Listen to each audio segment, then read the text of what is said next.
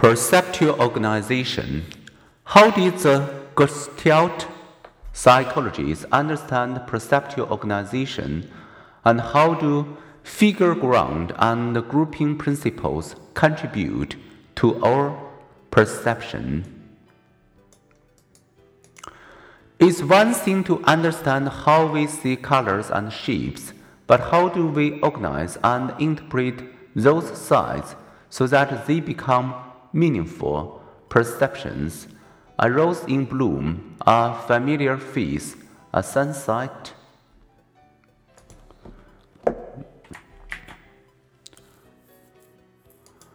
Early in the 20th century, a group of German psychologists noticed that when giving a cluster of sensations, people tend to organize them into a Gestalt a German word meaning a form or a whole. As we look straight ahead, we can separate the perceived thing into our left and right fields of view. It is, at every moment, one whole, seamless thing. Our conscious perception is an integrated whole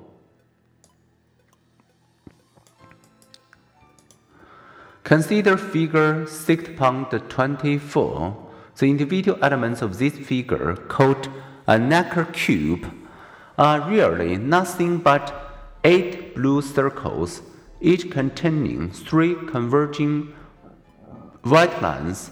When we view these elements all together, however, we see a cube that sometimes reverse direction this phenomenon nicely illustrates a favorite theme of Gestalt psychologists.